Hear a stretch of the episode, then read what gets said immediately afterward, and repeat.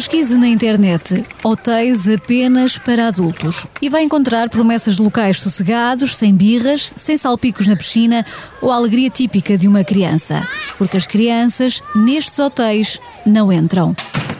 Diz este anúncio, que agora estou a ler, que para uns dias de puro romance ou umas férias mais tranquilas, são cada vez mais as pessoas que procuram hotéis para adultos, sem miúdos por perto. Lisboa, Madeira, Algarve. Sem preconceitos ou sentimentos de culpa, concentre-se nas vantagens, diz o texto de promoção. Mas será esta vantagem legal?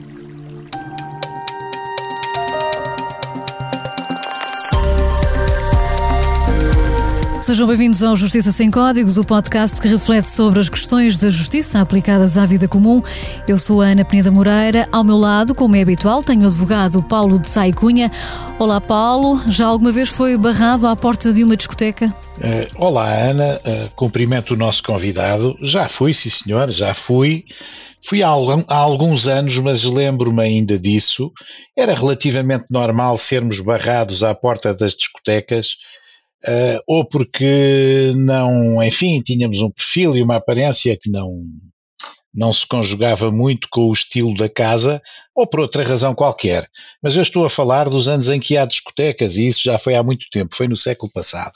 Este ano já não, não me lembro de ter sido barrado em lado nenhum. Não são só as discotecas que escolhem quem entra, como acabamos de ouvir, há hotéis que se dizem apenas para adultos. Hotéis, não confundir com motéis, são locais onde a energia das crianças ou as birras são vistas como algo a manter distante. Este podcast, este podcast é sobre discriminação no acesso a locais públicos.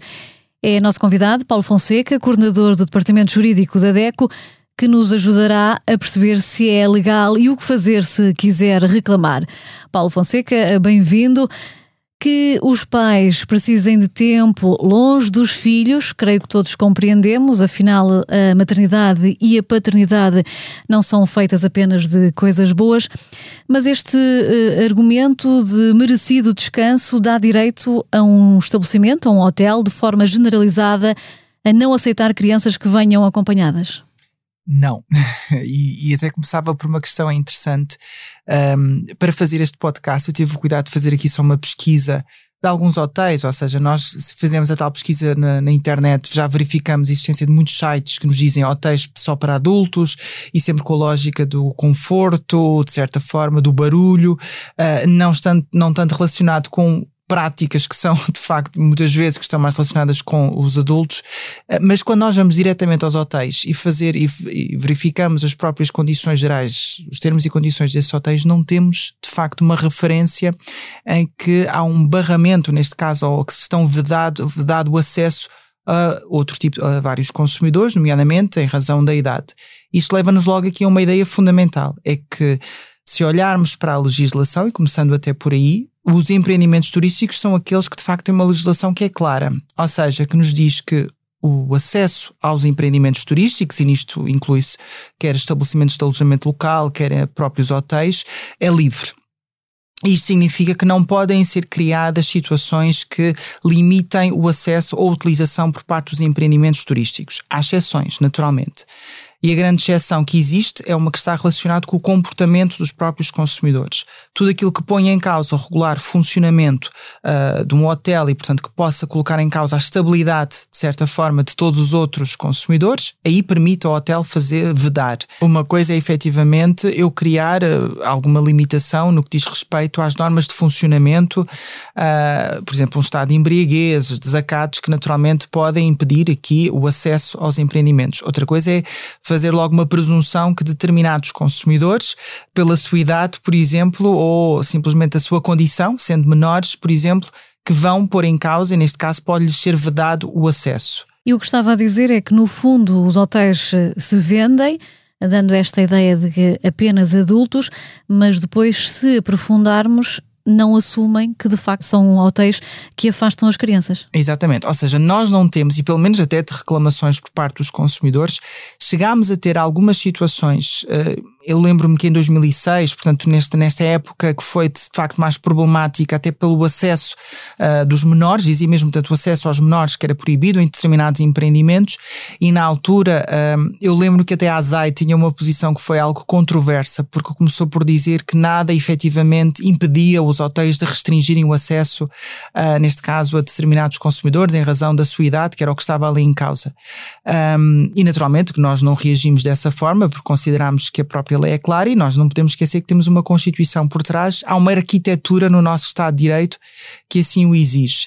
Depois, a própria ASAI, se bem me recordo, teve aqui já uma posição diferente, estamos a falar já de 2013, 2014, no sentido de dizer que uh, era uma situação que não lhe tinha, não tinham conhecimento, mas que na verdade a legislação era clara. E de facto é clara, porque não podemos criar situações que vedem o acesso aos consumidores e não é só em razão da idade, é em razão de qualquer circunstância que possa levar a uma discriminação no que diz respeito uh, ao acesso.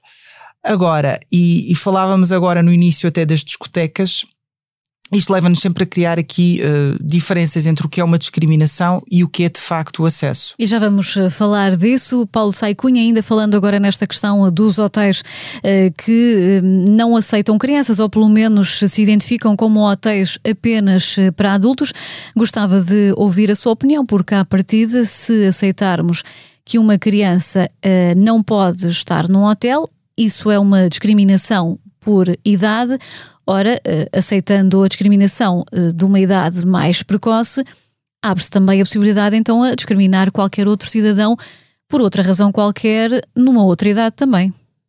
Hum.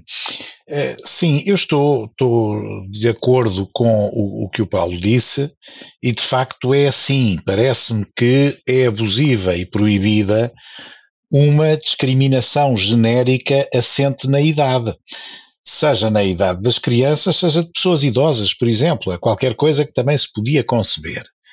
Bom, isso não significa, e vou abrir aqui um, uma pequenina exceção, que em determinados estabelecimentos, inclusivamente estabelecimentos hoteleiros, no âmbito daquilo que é a disciplina que a, a própria empresa de hotelaria pode fazer, não existam determinados locais que não podem ser acedidos por crianças a determinadas horas do dia ou determinados restaurantes onde as crianças não possam uh, uh, tomar refeições, isto sem prejuízo, naturalmente, de continuar a ser proibida uma exclusão genérica. Por exemplo, um hotel dizer que não aceita crianças não é possível. Depois, em determinadas circunstâncias, uh, determinar um, condições de acesso a locais, a eventos, uh, isso parece-me já possível e, aliás, quase que decorre da natureza das coisas, porque se, por exemplo, se houver um espetáculo de diversão noturna que começa às onze e meia da noite, é perfeitamente plausível que seja vedado o acesso a crianças menores de, por exemplo, 10 anos, 12 anos, o que quer que seja. A frequência da piscina nos hotéis muitas vezes também é condicionada em determinados períodos horários. Eu, relativamente a isso, não vejo objeções de monta, nem vejo nenhuma restrição legal. A restrição legal existe é quando há uma exclusão liminar e genérica da aceitação de hóspedes que sejam crianças. Aí sim, parece-me já completamente ilegal e impossível. Paulo Fonseca, estávamos aqui a falar precisamente destas eh, limitações esporádicas, mas nesses casos, em termos de direito ao consumo, estamos a falar de situações em que é precisamente, são criadas limitações para proteger o consumidor e não o contrário, Exatamente. e não uma exclusão. Exatamente. Aliás, é, é importante também só salientar esta questão, até do ponto de vista da, do, do próprio consumo. Naturalmente que a DECO é favorável à segmentação do mercado, sobretudo que seja adequado aos perfis dos consumidores. E é normal que alguns empreendimentos turísticos concentrem a sua oferta em determinados perfis, e nomeadamente se dirijam, por exemplo, a consumidores adultos, para casais que não tenham filhos. É normal existir esse tipo de segmentação e até desejável no sentido de encontrar soluções mais adequadas a cada um dos consumidores. Mas uma coisa é fazer esta segmentação no sentido de criar uma atividade ou ter um empreendimento que é mais dirigido àquele tipo de consumidores. Outra Tal coisa, qual como existem hotéis vocacionados para o golfe, por exemplo. Exatamente. Outra coisa é criar uma situação de raiz em que impedimos o acesso simplesmente de um conjunto de consumidores sem que exista uma justificação para tal, porque o que estávamos aqui a ouvir são situações em que existe, pode existir uma justificação. Nós temos sempre aquele pensamento de quando temos os parques para crianças, muitas vezes os adultos não podem entrar no parque e porque é que eles, e portanto acaba, acaba por existir aqui uma discriminação. Mas porque é que ela existe? Existe para garantir aquilo que é a proteção das próprias crianças, a segurança do próprio parque e a segurança dos próprios adultos. A discriminação por si só não significa que seja ilegal. É preciso entender o que é que está por trás desta discriminação e o que é que leva a que a mesma exista. Pode existir discriminação no que diz respeito a determinado tipo de acessos, quando esteja em causa a segurança das próprias pessoas, quando seja uma questão até de higiene. Um, daí que muitas vezes as pessoas também não podem transportar os seus próprios animais, porque muitas vezes podem, podem surgir este tipo de questões. Outra coisa era, como estávamos aqui, o Paulo também estava aqui a falar, a ideia de criar uma, uma, uma discriminação genérica. O problema é que a nossa legislação, nós temos, estamos a lidar sempre com uh, ou a Constituição uh, ou regras efetivamente muito genéricas e uma arquitetura muito vasta. Mas quando entramos em situações muito concretas, pode levar a, a, a várias interpretações. Se nós pensarmos, eu tive aqui o cuidado, o cuidado de olhar para a lei que vem efetivamente criar um, ou que vem aqui uh, observar a questão da discriminação e que proíbe a discriminação muito ligada a questões raciais e portanto, e que fala na igualdade e, portanto, na, na, nestas questões raciais e que cria a própria Comissão para a Igualdade e do Combate à Discriminação Racial. Um, há de facto aqui uma proibição genérica, eu vou até dizer que refere mesmo proíbe e considera discriminatório, por exemplo, recusa do fornecimento ou impedimento da fruição de bens ou serviços colocados à disposição do público. Uma situação. Recusa ou uh, recusa o condicionamento de venda, arrendamento, subarrendamento de imóveis. Outra situação, recusa ou limitação de acesso a locais públicos ou abertos ao público. E nós perguntamos, então, por, este, por esta razão, os próprios menores, ou isto nem sequer pode ser colocado à disposição, neste caso, dos próprios empreendimentos de criar esta limitação. Não, porque o próprio diploma baliza efetivamente as situações em que existe discriminação e, portanto, relaciona-as, por exemplo, com uh, a origem racial e étnica, a cor, a nacionalidade, a ascendência e o território de origem. Mas, por exemplo, situações como a idade, a condição socioeconómica, porque começamos a ver muita situação de discriminação relacionada com as características sociais dos próprios consumidores, uma deficiência, uma orientação sexual, o próprio género. Este diploma, por exemplo, deixa-nos aqui um vazio. E isso dá-me aqui o mote para fazer esta pergunta ao Paulo de Saicunha.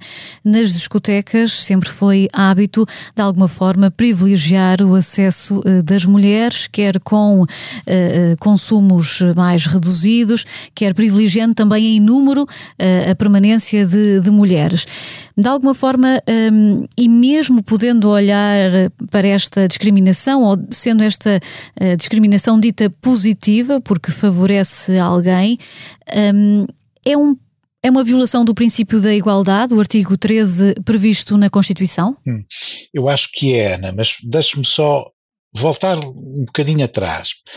Relativamente ao fator idade, é curioso que o artigo 13º, número 2 da Constituição, que é precisamente o princípio da igualdade, não enuncia expressamente a discriminação em razão da idade. Por uma razão que é quase da natureza das coisas. Repare, há um direito que é um dos direitos políticos fundamentais, o direito de votar e o direito de ser eleito, que só se atinge a partir de determinada idade. Inclusivamente o direito de ser eleito para a presidência da República só se atinge a partir dos 35 anos de idade. É a capacidade eleitoral passiva. Isto são discriminações em razão da idade. Mas são ditadas por razões que têm um fundamento objetivo. É evidente que uma criança de 3 anos não pode exercer o direito de votar nem pode ser eleito para nenhum cargo político e, portanto, eh, as discriminações em razão da idade têm que ser vistas eh, com uma certa flexibilidade, porque a idade e a menoridade podem justificar determinadas discriminações. Bom, elas não podem é ser gerais e não fundamentadas, que era o que acontecia naquele exemplo que nós vimos. Relativamente a esse privilegiamento das, das mulheres na entrada a certas discotecas, é óbvio que já vi críticas a esse respeito bastante contundentes. era uma prática comum de quando eu ia muito às discotecas, portanto, uma prática comum do século passado, muito generalizada, uh, obviamente que se destinava a propósitos muitas vezes, enfim, pouco recomendáveis, uh, como o de fazer, enfim, de atrair mais clientela masculina em razão do maior número de clientela feminina que entrava com essas prerrogativas, acho que nos dias de hoje é absolutamente injustificada e será inconstitucional, porque, no fundo, qualquer privilégio que seja atribuído exclusivamente em razão do sexo do seu beneficiário é inconstitucional por violação do princípio da igualdade. Não sei se se lembra que aqui há uns dias um convidado nosso dizia com muita com muita graça que tinha sido discriminada em razão do sexo por ter sido obrigada a cumprir o serviço militar obrigatório e que isso tinha colocado numa condição de desvantagem relativamente às suas colegas do sexo feminino que na altura não estavam sujeitas ao serviço militar obrigatório.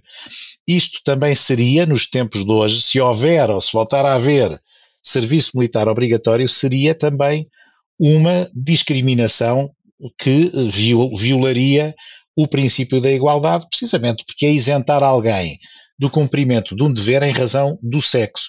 Em razão disso, sem nenhuma outra e temos, razão. E temos aqui mais um tema para um próximo podcast, mas pegando nas palavras que dizia há pouco, ainda que as razões para eh, atrair mais mulheres do que homens pudessem ser uh, positivas do ponto de vista do negócio, era claramente assumir a mulher como uma mulher objeto que atrai clientes masculinos. E o homem também, de alguma forma, visto como um agente potenciador de agressividade que, se estiver com demasiados homens no mesmo espaço, gera mais conflitos do que as mulheres. Eventualmente, mas repare, eu não queria entrar muito por esses aspectos mais ideológicos da discussão. É evidente que as razões culturais que, que, que existiam quando eu era um bocadinho mais novo e me via confrontado com essas situações não são aquelas que nós temos hoje. Hoje há uma mundividência completamente diferente e se calhar as pessoas hoje não tolerariam esse tipo de comportamento. Mas eu, na altura, a verdade é que também não via as minhas amigas e colegas do sexo feminino queixarem-se muito por essa discriminação. Eh, e, portanto, era, se quiser, era um não tema, como se diz hoje. Era qualquer coisa que se aceitava sem discutir muito, enfim, embora um ou outro já discutisse. Paulo Fonseca, eh, os eh, clientes reclamam Relativamente a esta questão, recebem queixas na DECO eh, de mulheres ou homens que se sentem eh, discriminados ou vistos de forma diferente em discotecas? Não temos de facto esse tipo de. ou não recebemos muitas reclamações, mas nós também temos que nos posicionar um bocadinho e olhar para outros países. Existem países, eh, e aqui também podemos discutir se há uma discriminação ou não, que têm determinados tipos de estabelecimentos e são estabelecimentos que genericamente, culturalmente, são acessíveis por todos os consumidores. Um restaurante e que dirigem somente, têm um restaurante somente para uh, pessoas do sexo feminino. E, e, existem países que têm isto. Podemos ver isto como uma discriminação ou não uma discriminação neste caso. Aí não é a tal segmentação que falava há pouco? Se está a proibir o acesso, aqui em Portugal teria uma resposta, embora aqui lá está, uh, sem prejuízo à nossa Constituição, não é um empreendimento turístico, portanto, um, um, é um estabelecimento, é um de restauração e, portanto, aqui acaba por ser diferente. Mas culturalmente existe noutros países esta, esta situação. Por outro lado, uh, e aqui sim podemos, já recebemos reclamações por parte dos consumidores, no dia a dia, uh, situações normais como uh, fazer um contrato de eletricidade e efetivamente no contrato de eletricidade, eu, se não aceitar receber a minha fatura por e-mail, ou efetivamente um, não aceitar fazer um débito direto, por exemplo, não recebo, não tenho um desconto de 5% na minha fatura. Será que os consumidores que não têm esse acesso não se sentem também discriminados? Isso é uma questão que também se, que se coloca. E aquilo que nós defendemos sempre é que a discriminação positiva pode ser e muitas vezes é bem visto, ou seja, o consumidor, quando tem novas ofertas, deve ser beneficiado pelas próprias ofertas, não pode é ser penalizado por não ter acesso às mesmas. E isto voltava um bocadinho ao tema inicial, onde falávamos na ideia da discriminação, que uma, uma, uma, situação é vedar efetivamente o acesso. Agora vamos pressupor a situação em que eu coloco requisitos no acesso. Nós temos o caso de muitos locais que estabelecem o chamado dress code, por exemplo. Para eu poder aceder a um determinado local, eu tenho que ter de facto um vestuário apropriado. E se eu não tenho o vestuário apropriado, posso invocar que estou a ser discriminado porque não me deixam aceder? Ou isto efetivamente já faz parte das normas de funcionamento do próprio estabelecimento e ele tem a liberdade de ter aqui, portanto, estes, estes, estes requisitos de entrada? E esta é uma questão muito importante, porque muitas vezes a fronteira entre a discriminação e a, li a limitação acaba por ser o confronto entre, uh, neste caso, o princípio da igualdade e o direito à igualdade, e neste caso, como direito fundamental, mas por outro lado, a autonomia privada. São ambos direitos fundamentais e a própria Constituição os protege e os consagra. E é ou não uh, possível e aceitável à luz da lei, da lei portuguesa uh, obrigar o cliente a estar vestido de uma determinada forma para entrar num determinado local. Isso acontece muito nas discotecas, pelo menos no passado. Por exemplo, não aceitavam uh, ténis porque supostamente uh, danificava a pista. Tudo dentro do bom senso, mas é, uh, um princípio é que o estabelecimento pode definir regras no que diz respeito ao funcionamento. Não se trata aqui de vedar o acesso, trata-se de criar aqui condições no respectivo acesso. Vedar é simplesmente dizer à pessoa que, independentemente da sua situação, não pode ter acesso.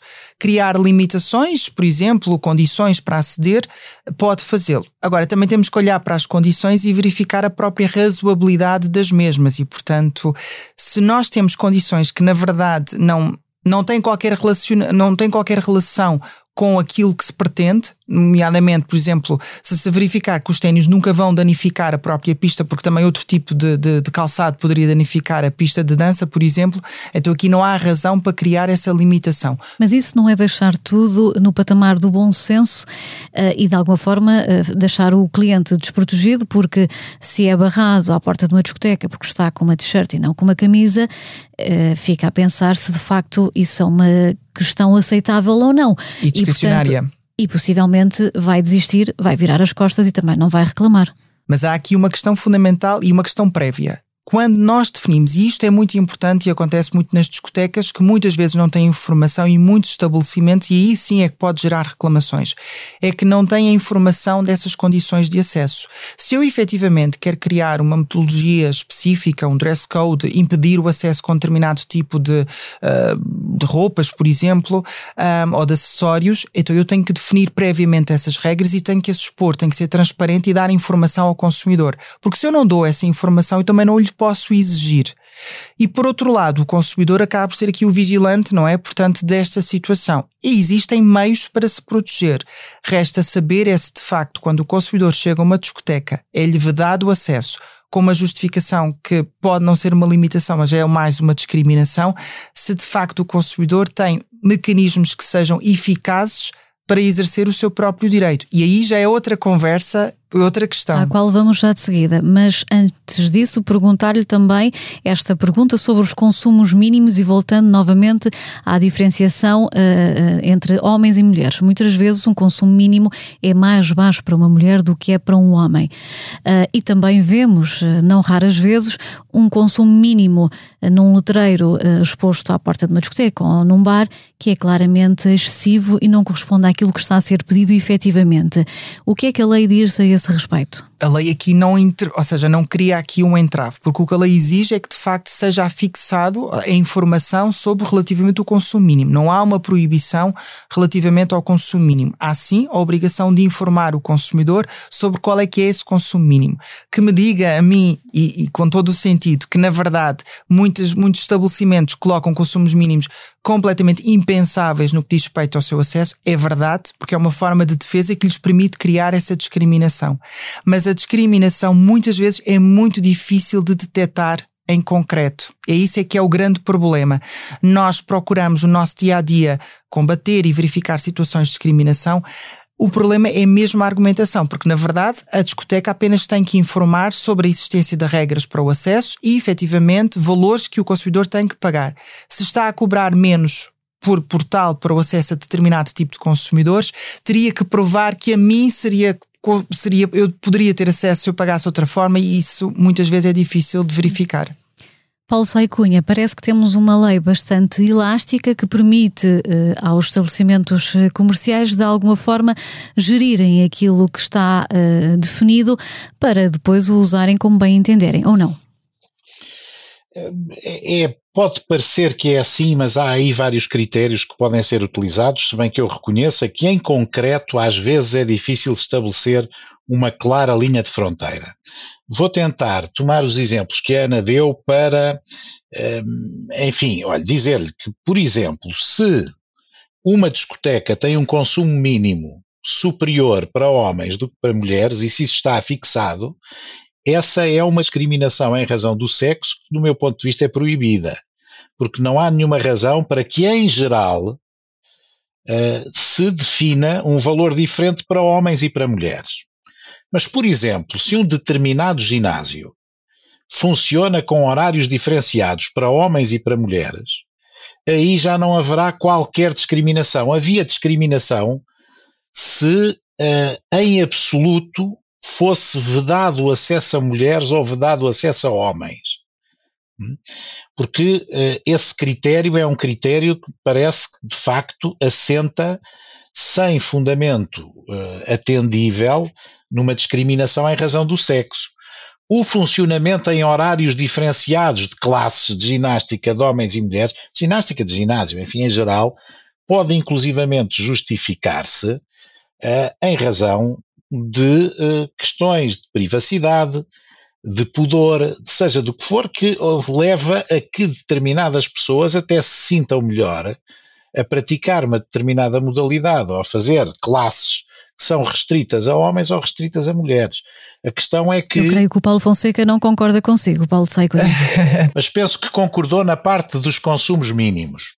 Um, eu penso que aqui a questão do ginásio, ou seja, se calhar também não percebi bem o exemplo, mas uh, quando estamos a falar do acesso a um ginásio, uh, o estabelecimento de um horário uh, específico para homens e específico para mulheres vai depender, não é? A mulher pode querer efetivamente utilizar o horário do homem, portanto, não vejo aqui a criação da. Uma coisa é uh, eu ter um balneário para mulheres e um balneário para homens, porque aqui, na verdade, estamos a preservar, de certa forma, a intimidade e isto sim pode levar a estas condições. Agora, o ginásio tem que criar condições para que todas as pessoas, para que todos os consumidores possam ter acesso independentemente, pelo menos durante o horário de funcionamento mesmo. Criar uh, limitações consoante o tipo de horário e sim pode potenciar situações que podem ser de discriminação. Naturalmente que vai depender de, de, de, e volto um bocadinho àquela ideia inicial de nós somos sempre, e a DECO é sempre favorável à ideia de criar uh, serviços que sejam adequados aos perfis dos consumidores e, portanto, poder atrair uh, determinado tipo de consumidores. Mas uma coisa é eu poder atrair, outra coisa é proibir o acesso de outros consumidores. São situações aqui um, diferentes. Uh, e por isso neste caso temos aqui algumas dificuldades. Mas o que nos está muitas vezes a preocupar, e acho que nós estamos sempre a concentrar muitas vezes a nossa discussão nos, na, na habitualidade do acesso a uma discoteca, do acesso a um empreendimento turístico, mas nunca olhamos muitas vezes para o digital. Para a internet. E a internet diariamente cria situações que podem ser discriminatórias, nós hoje em dia lidamos com empresas que gerem o nosso perfil e ao gerir o nosso perfil podem limitar o acesso a determinados serviços. Eu vou dar um exemplo de um seguro de saúde. Nós, com a nossa utilização da internet, muitas vezes estamos a fornecer dados, dados da nossa saúde, muitas vezes, ou dados que que, te, que, justificam determinados comportamentos que, estão, que, que, não sabemos efetivamente a finalidade desses dados que estamos a fornecer, que podem estar a ser geridos por empresas em termos de metadados, podem estar a ser fornecidos a empresas de seguros, isto aconteceu no caso dos Estados Unidos, que depois nos vão vedar o acesso a determinado seguro e aqui há uma liberdade contratual de contratar ou não contratar. E aqui pode, podemos ter situações de discriminação. Nós fizemos com outras associações de consumidores um, há poucos anos atrás um, um estudo relativamente ao rentacar, isto por, por causa da discriminação em razão da nacionalidade. E verificámos que a mesma empresa para consumidores que estavam a residir em determinados países, para aceder ao mesmo local para poder alugar, por exemplo, um veículo automóvel, tinham preços manifestamente diferentes, sem que houvesse uma justificação para tal. E isto sim é criar uma discriminação em razão da nacionalidade. Portugal, até há pouco tempo, Dentro do próprio país, criávamos aquilo que chamávamos o bloqueio geográfico. Um consumidor residente nas regiões autónomas da Madeira ou dos Açores não tinha acesso a determinados produtos comercializados online pelas empresas. Eu imagino, Paulo Saicunha, que aqui nós estaremos só a falar de discriminação uh, face àquilo que pode ser a nacionalidade, mas eventualmente também aqui violação uh, de informação que possa ser confidencial. Sim ou não. Quer dizer, se uh, esses dados forem recolhidos com um consentimento, diria que esclarecido, de quem os está uh, voluntariamente a ceder, estamos num limite em que o consentimento pode justificar essa utilização. Agora, justificar a utilização é uma coisa, depois utilizar esses dados de forma discriminatória é outra, e são coisas que se devem distinguir, e aí sim já estaremos num domínio de discriminação, lá está, se não encontrarmos uma justificação objetiva. Eu gostava de voltar aos ginásios, havia uns ginásios, não sei se eles ainda se mantêm ou não, que eram ginásios exclusivos para mulheres e que até publicitavam os seus serviços dessa forma. Este ginásio é exclusivo para senhoras. Bom, não sei se ainda existem ou se a pandemia deu cabo deles ou não, não tenho visto, mas antes da pandemia existiam. Eu já agora lanço uma questão para a discussão. Um, a discriminação tem um, um, elemento de cultura que se prende com a tal mundividência das pessoas. E a pergunta que ia deixar era esta: um cabeleireiro de senhoras pode recusar-se a atender um homem e vice-versa? Ou não, porque de facto há estabelecimentos de cabeleireiro que são cabeleireiros de senhoras e cabeleireiros de homens. Isso culturalmente tem uma razão de ser. Uh, alguém se sentiria discriminado, por exemplo, eu devo sentir-me discriminado se quiser ir cortar o cabelo a um cabeleireiro de senhoras e isso me for recusado? Ou não? Ou há aí uma justificação objetiva e que atenda às circunstâncias concretas, tradicionais daquela prestação de serviços, que faz com que ela quase de forma uh, íncita, inerente, tenha essa distinção sexo masculino e sexo feminino. Paulo Saicunha, vamos perguntar à DECO. Bom, eu também não tenho a prática, não tenho a prática de, de cabeleireiro, portanto não sei efetivamente, mas penso que eh, neste caso em concreto não, não estamos aqui perante uma discriminação, mas estamos a falar de uma situação em que o serviço, ou seja, é cortar o cabelo a uma mulher e cortar o cabelo a um homem pode ter efetivamente é diferenças. Uh, e, e aqueles profissionais que estão efetivamente, neste caso, a atender os, os consumidores, a receber os consumidores, uh, podem não estar preparados efetivamente para garantir a qualidade do serviço no que diz respeito a um consumidor e, portanto, aqui pode haver uma diferença em termos de género pela própria qualidade do serviço. E, mas se o consumidor insistir e disser, olha, corte que eu assumo essa responsabilidade, pode ou não uh, o cabeleireiro recusar-se? Aqui à partida o cabeleireiro poder, não poderá efetivamente recusar-se, mas também coloca na, na, o ónus no consumidor de aceitar o resultado tendo em conta a informação que lhe foi dada, ou seja, neste caso poderá não ficar com o corte que será o mais adequado ou com aquilo que pretende. Uhum. Isso possivelmente será suficiente para procurar outro cabeleireiro. Vamos Posso agora. pôr uma pergunta ao nosso convidado que eu próprio tenho curiosidade nisso. Nos seguros de saúde, por exemplo, o risco de parto aparece sempre para homens e para mulheres. Eu, no meu seguro de saúde, tenho uma cobertura de parto. Isto faz algum sentido? Eh, não há aqui também uma cláusula abusiva por parte das seguradoras? Eh, que sentido é que faz cobrir um risco de parto a um homem velho como eu, obviamente, eh, que já foi pai várias vezes, mas que certamente não vai parir nunca, não é? Eu não estou a ver. Se dissermos a idade do seu filho mais novo, isso talvez se justifique, Paulo Saicunha. talvez. Mas... Eu penso que aqui eu penso que aqui são, estamos a falar das condições gerais, ou seja, que particular, ou seja, no, quando falamos de condições particulares da própria apólice, naturalmente que aí tem que haver uma adequação ao perfil do consumidor, até para, até para efeitos de risco e também para efeitos da própria cobertura. Mas naturalmente que uma seguradora, quando cria os produtos, cria efetivamente para para os consumidores e, portanto, o seguro de saúde normalmente abarca tudo o que pode uh, em termos gerais. Depois, em termos particulares, é que pode haver aqui nuances e aqui diferenças. Mas também a questão aqui é: tem uma cobertura ou tem uma limitação? Se efetivamente não concorre para o prémio, ou seja, não acrescenta valor ao prémio que vai ser pago pelo consumidor, acaba por não ter aqui também depois uma relevância uh, efetivamente em termos de exclusão ou de cobertura ou de sinistro, porque também o mesmo não vai, não vai acontecer. É uma cláusula Mas é uma questão interessante, é uma questão interessante. O problema é que eu acho que acrescenta. Acho que acrescenta e não se pode excluir, porque está nas condições gerais e não nas particulares. Isso é um absurdo, vamos, convenhamos, não é? É um absurdo, mas é Temos assim. Temos de trazer o Paulo Fonseca para uma, um podcast apenas sobre uh, seguros e condições de seguro. Creio que, uh, que vai ser um sucesso esse episódio do podcast. Paulo Fonseca, o que é que lhe ia perguntar é precisamente isto. Falámos aqui então de discriminação, quer em hotéis, eh, quer em discotecas, bares, restaurantes, em função do género, da idade. Chegámos à conclusão que muita desta discriminação que assistimos diariamente é uh, ilegal. Pergunto-lhe então uh, como é que a lei penaliza quem uh, comete estas ilegalidades? Nós temos aqui o caso concreto dos empreendimentos turísticos, em que de facto temos o princípio da liberdade e a violação de, deste princípio da liberdade de acesso tem responsabilidade contra o nacional. Um, com coimas que na verdade não são assim tão dissuasoras, e isso é um problema que, que temos em Portugal, e este é efetivamente a situação que existe para, para, neste caso, para os empreendimentos turísticos. No que diz respeito aos restantes, nós temos a responsabilidade também, no que diz respeito à informação, quando a mesma não é divulgada, pode gerar também responsabilidade de controle nacional, aqui porque falávamos também nas discotecas, na informação, portanto, do acesso.